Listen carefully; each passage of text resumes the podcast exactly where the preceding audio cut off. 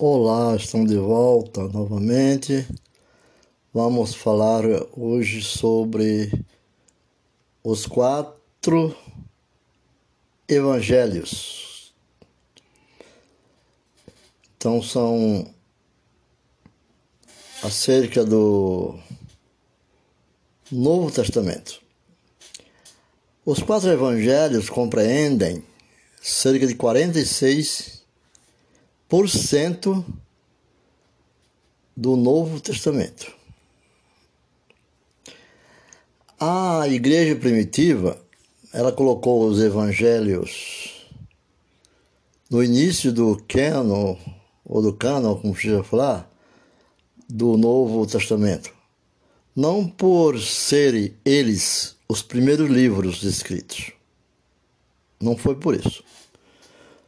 Mas por serem o fundamento sobre o qual Atos e as epístolas são edificados. Atos e as cartas as epístolas são edificados. Os evangelhos, ao mesmo tempo, se originam do Antigo Testamento e o cumprem, e o cumprem, bem como fornece um cenário histórico e teológico para o restante do Novo Testamento. Há de, ver, há de dizer que é, 13 11 capítulos do, dos 11 capítulos do livro de Gênesis estão no Novo Testamento. Só para nós termos uma ideia da grandeza da unção dos apóstolos, dos quatro apóstolos quando fiz, prepararam o testamento e os demais apóstolos de Cristo.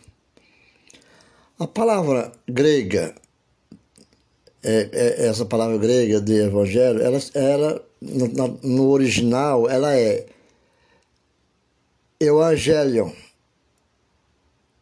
que se refere às boas novas. Evangelho se referem se refere às boas novas ou alegres novas. cerca de Jesus, acerca de Jesus, a respeito de Jesus. Está falando? Quem foi oralmente proclamado? Que foi oralmente proclamado. Oralmente, não era lido, lendo para as pessoas, era a sua proclamação era oral. Mais tarde, oral porque não era decente uma pessoa falar lendo, que era de conhecimento, de conhecer o texto. Então, era feito oralmente. Mais tarde veio a ser também sido escrito depois.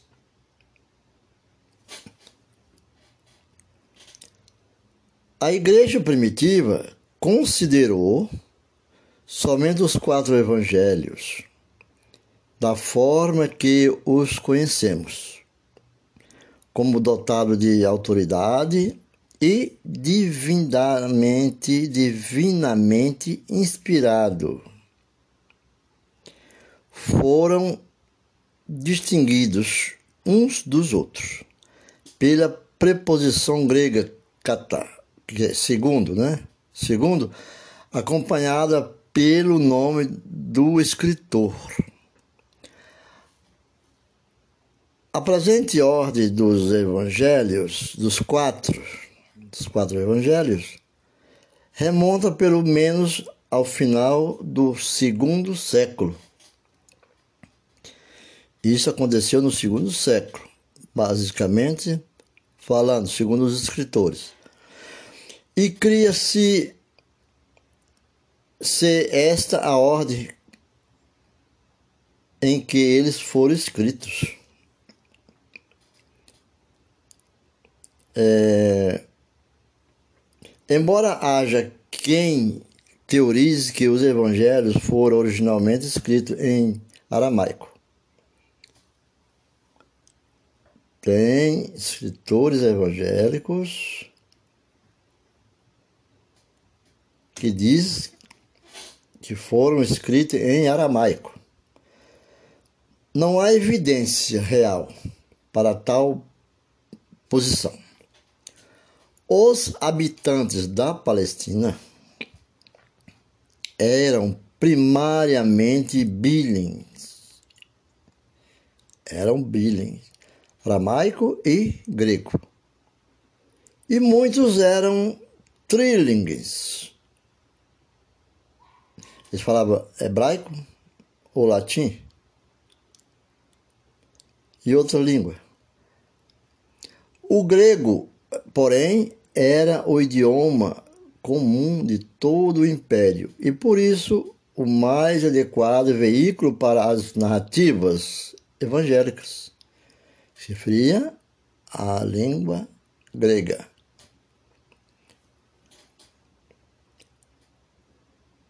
A forma literária dos evangelhos não tinha correlativo na literatura helênica. Embora eles estejam saturados de material biográfico, na realidade são um perfis temático que omite quase inteiramente as, os 30 anos preparatórios para o ministério público relativamente breve de Jesus. Jesus Cristo, ou de Cristo. Mesmo esta porção de sua vida se apresenta numa forma altamente assimétrica, com ênfase em, um, em sua última semana.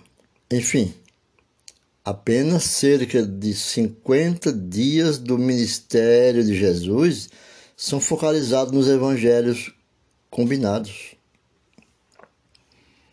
50 dias do, evangelho de Jesus é focado só foram focalizados no Evangelho combinados. Os quatro relatos complementares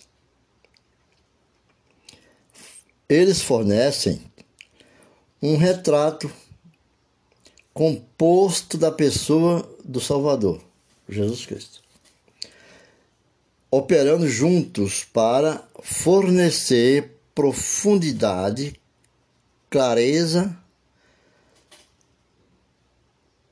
a nossa compreensão da mais singular figura da história humana. Jesus Cristo. Neles, nesses quatro relatos, Jesus é visto como divino e também visto como humano. O servo, o servo soberano visto como Deus homem. Deus que se fez homem habitou em nós devido à promessa de tirar o de levar, de eliminar o pecado desse mundo. Cada evangelho tem uma dimensão distinta. Cada evangelho tem uma dimensão distinta, distinta a acrescentar. De sorte que o total é maior que a soma das partes. É, cada um tem sua parte, mas a maior, a soma é maior de, que a soma das partes. O total é maior. A Bíblia. A Bíblia, segundo o doutor William Griff Thomas, ele, ele sugere quatro palavras a fim de ajudar-nos a ligar toda a revelação de Deus. Dr. Williams, ele fala isso. Ele diz assim: primeira coisa, no Antigo Testamento, Deus prepara o mundo para a vinda do Messias. No Antigo Testamento, vê que nós lemos em todo, o, todo o, o Antigo Testamento, principalmente ao Evangelho que fala muito sobre Isaías, né? Sobre o rei Davi e etc. Segundo, a manifestação. A manifestação ela está inserida nos quatro evangelhos. Cristo entra no mundo, morre pelo mundo e funda a sua igreja. Jesus Cristo. A terceira é a chama-se a apropriação. Em Atos dos Apóstolos e nas epístolas são apresentadas pelo apóstolo pelo Lucas e, e Paulo. São apresentadas maneiras pelas quais o Senhor Jesus foi recebido, apropriado e aplicado à vida das pessoas. Nós temos que ler juntar, chegar lá junto ao autor e ouvir o que ele está nos dizendo. Essa carta que ele nos deixou relatando, porque eles não falam dele, eles falam do poder de Jesus e o poder de Deus.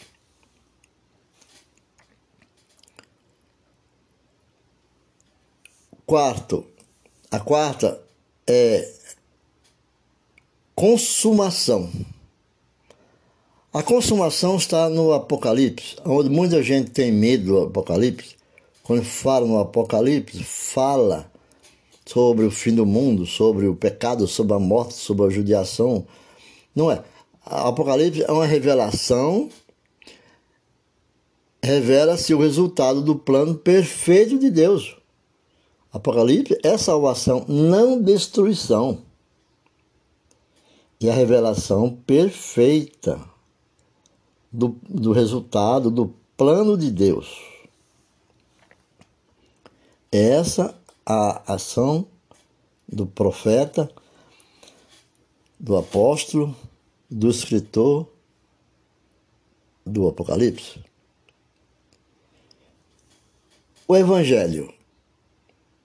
Nós falamos no Evangelho, mas não sabemos o que é. Só, digamos, evangelho. Evangelho são as boas novas a respeito de Jesus Cristo. O Filho de Deus são-nos apresentadas por quatro autores. O Evangelho. Os Evangelhos são quatro: Mateus, Marcos, Lucas e João. Existe polêmica na ordem do, do quando cada escritor pre preparou né, esses textos, escreveu. Mas a ordem na Bíblia está assim. Nós estamos falando da Bíblia. Mar, Mateus, Marcos, Lucas e João. Embora exista só um evangelho, existe só um evangelho. A bela história da salvação por Jesus Cristo, nosso Senhor. Esse é o evangelho. Não são os livros, é a narração. A palavra evangelho nunca é usada no Novo Testamento para referir-se a um livro. Não está dizendo que esse é um livro chamado Evangelho, não. O Evangelho significa sempre boas novas, boas novas. Quando falamos do Evangelho de Lucas, devemos compreender que se trata das boas novas de Jesus Cristo conforme foram registradas. Né? Conforme foram registradas. Os evangelhos de Lucas, os evangelhos ainda. Lucas, entretanto, desde os tempos antigos o termo evangelho tem sido usado com referência a cada uma das quatro narrativas da vida de Cristo. Porque nós vemos que lá no, no, nas demais histórias da igreja, do, dos, dos autores, como, como Paulo, quando escreve, Lucas também, mas Paulo, quando escreve, Paulo fala de, da igreja, né? E os quatro evangelistas falam da vida de Cristo, vida de Cristo. Originalmente, essas boas novas eram transmitidas pela palavra falada, oral. Os homens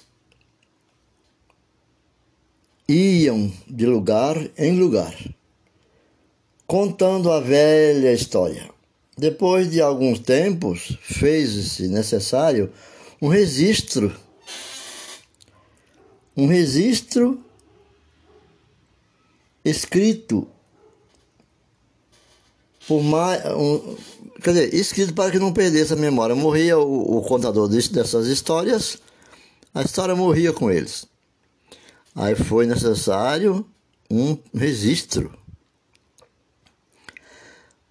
Mais de uma pessoa tentou fazê-lo, mas, mas sem êxito. Sem êxito. Veja o que Lucas diz. Lucas diz o seguinte: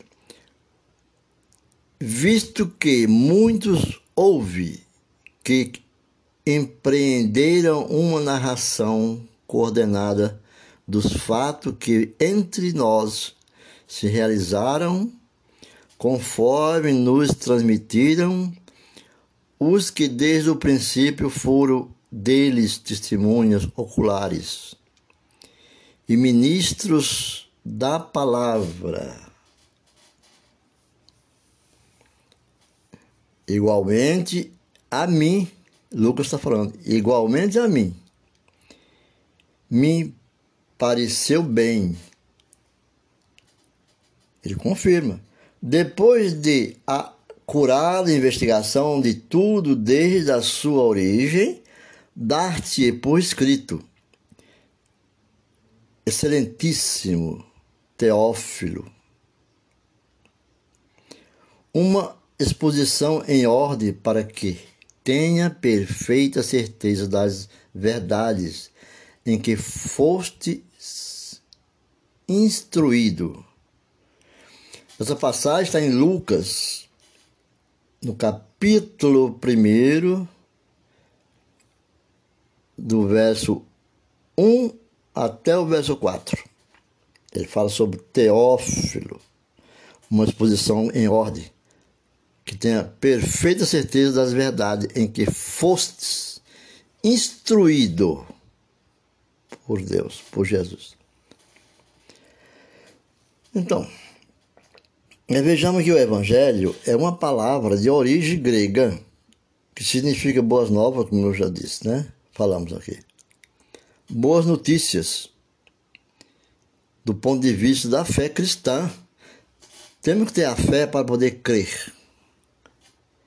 Eu tenho crido que Jesus é o nosso Salvador. Só há um Evangelho, tenho crido, creio também, o de Jesus Cristo. Porque Ele mesmo, o Filho de Deus, encarnado na natureza humana, conforme está lá em João, 1 João 14, e autor da vida. É o autor da vida. Ele é autor da vida e da salvação. Livro de Atos 3,15 diz em Hebreu 2,10 e 12,2. É a boa notícia que constitui o coração do Novo Testamento, o fundamenta a pregação da igreja desde os tempos apostólicos até os nossos dias. São essa missão deixada pelos apóstolos, né? Que Deus comissionou ao seu filho Jesus, aos apóstolos. No entanto, visto que toda notícia supõe a comunicação de uma mensagem, chamamos também de evangelho. Toda notícia que supõe a comunicação de uma mensagem, chamamos também de evangelho.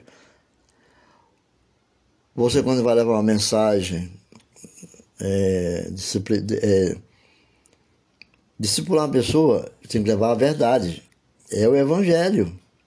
O conjunto dos livros do Novo Testamento, que sob a inspiração do Espírito Santo foram escritos para comunicar a boa notícia da vinda de Cristo e, com ele, a do reino eterno de Deus. Mateus, Marcos, é, Lucas, Romanos, está escrito lá tudo isso aí. É, nesse mesmo sentido, eu quero citar o, o, o, onde se encontrar em Mateus, no capítulo 3, verso 2, Marcos é no, 1, no, no capítulo 1, verso 1, 14 15, Lucas no capítulo 2, 10, Romano no capítulo 1, de 1 a 6. Nesse mesmo sentido, o apóstolo Paulo, o apóstolo Paulo gosta de falar do meio evangelho. Paulo, porque ele se refere a, a Jesus viver nele. Não sou eu que vivo, é Cristo que vive em mim. Então, fazendo assim referência ao anúncio da graça divina que ele proclama em, em Romano, no livro de Romanos, em 1 Coríntios 15, em Gálatas 2, 7, 2 Timóteo 2 e 8, uma mensagem que já antes foram escutada em Israel. Isso é de Isaías, Isaías 35.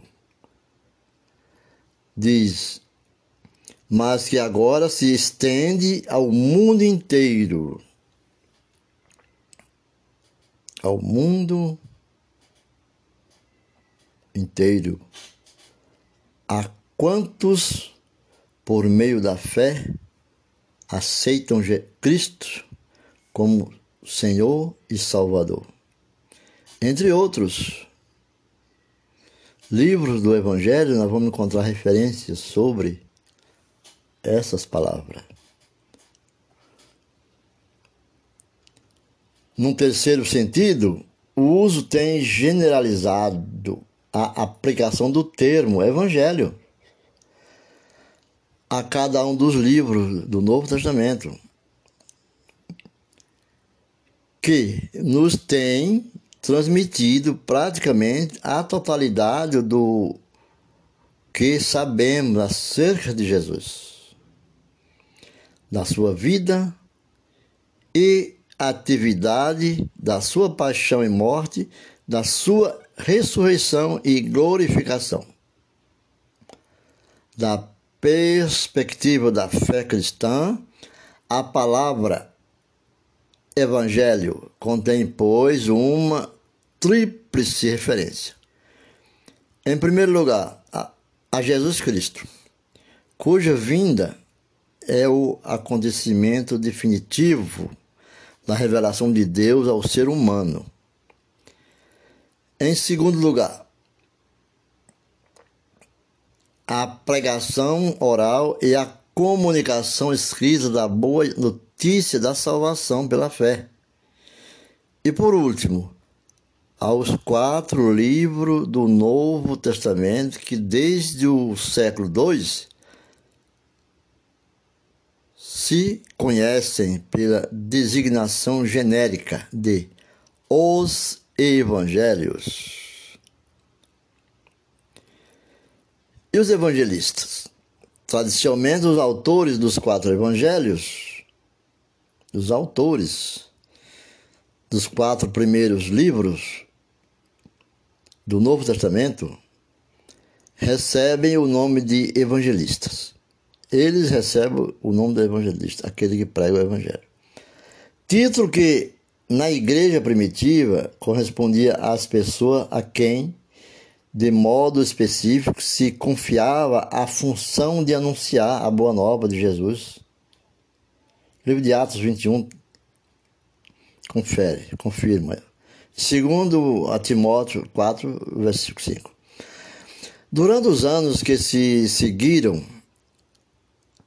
a ascensão do Senhor, A pregação apostólica foi, sobretudo, verbal, como vemos na leitura de Atos. Mais tarde, quando começaram a desaparecer aqueles que havia conhecido Jesus em pessoas, a igreja sentiu a necessidade de fixar por escrito a memória das palavras que havia ouvido dele e dos seus atos que havia presenciado. Quando falavam oralmente, nós somos passivos à morte. Se nós não deixarmos aqueles que nós temos documentados, nós perdemos o valor, o bem. Assim foi. Morreram, mas ainda houve a necessidade daqueles que ouviram. Isaías diz: Quem deu ouvido à nossa pregação? Onde está o escrivão para registrar aquilo que falamos. Então, sentiram a necessidade e estava na memória, escreveram, então fixaram por escrito a, a memória das palavras que havia ouvido dele e dos seus atos que haviam presenciado. Durante certo tempo, circularam entre as comunidades cristãs de então numerosos textos referentes a Jesus, que, na maioria dos casos, eram simples, apontamentos dispersos e sem conexão. Lembrando que até hoje muitos pregadores pregam assuntos dispersos, sem conexão com a palavra, porque eles pregam pela emoção. E, e não a razão da verdade do respeito àquilo que é a verdadeira palavra do Senhor. Assim também foi. Eles ouviram, mas não entenderam a, a, a, na sua audição, escrava palavras dispersas, que não, não tinha conexão com o que Deus mandou que seu filho mostrasse. Apesar do seu caráter fragmentário, Porém, aqueles breves relatos representaram a passagem da tradição oral e escrita, passagem que presidiu o nascimento dos nossos quatro evangelhos.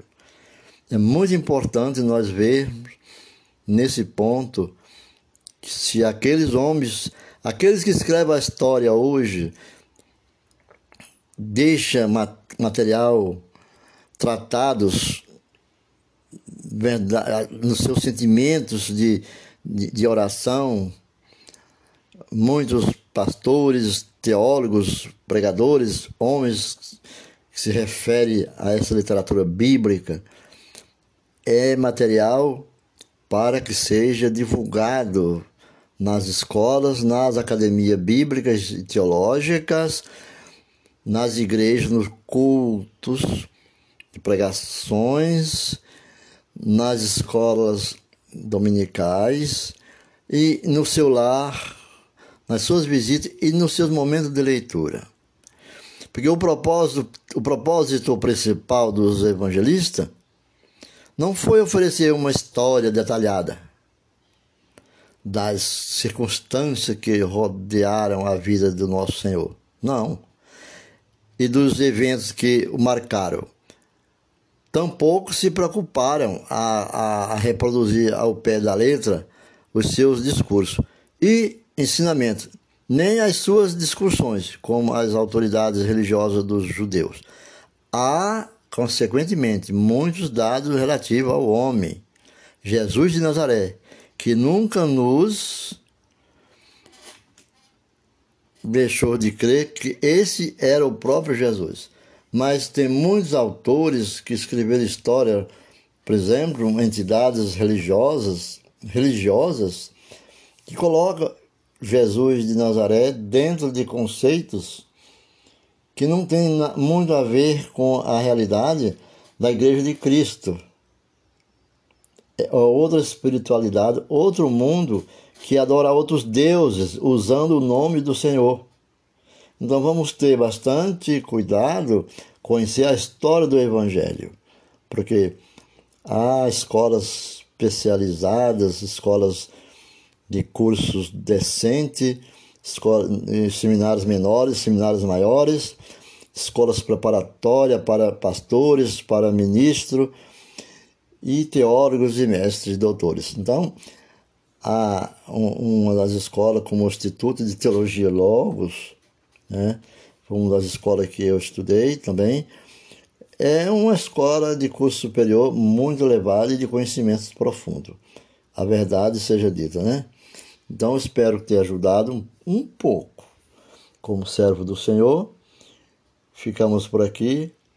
Até a próxima oportunidade que o Espírito Santo nos tocar no meu coração e no coração de todos nós.